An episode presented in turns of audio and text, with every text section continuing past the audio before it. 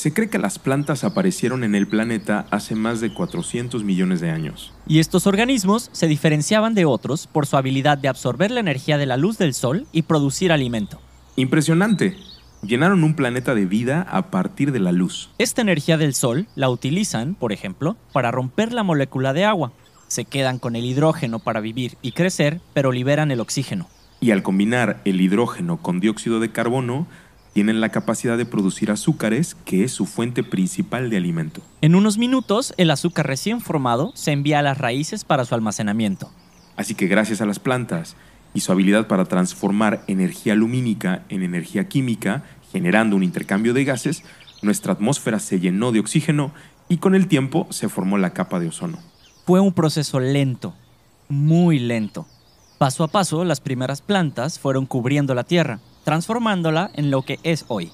Sabemos por el registro fósil que aquellas primeras especies de plantas terrestres tuvieron que adaptarse y modificarse continuamente para sobrevivir. Muchos investigadores relacionan directamente los cambios en el clima y la atmósfera como situaciones que impactaron en la evolución de las plantas, por ejemplo, en el tamaño de sus hojas.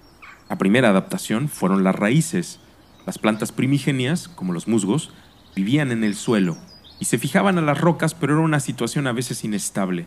Necesitaban romper la roca. Así que uno de los mecanismos evolutivos más importantes para la supervivencia de las plantas terrestres son las raíces. Las raíces fue una buena solución. La fragmentación de la roca con el tiempo creó suelo fértil, un suelo que retiene nutrientes y agua. ¿Has notado cómo las raíces destruyen la roca? Hoy, el 40% de la tierra está cubierta de suelo fértil. Las plantas tardaron miles de años en formar. Así, aquellas primeras plantas sin hojas pero con raíces empezaron a invadir la superficie terrestre.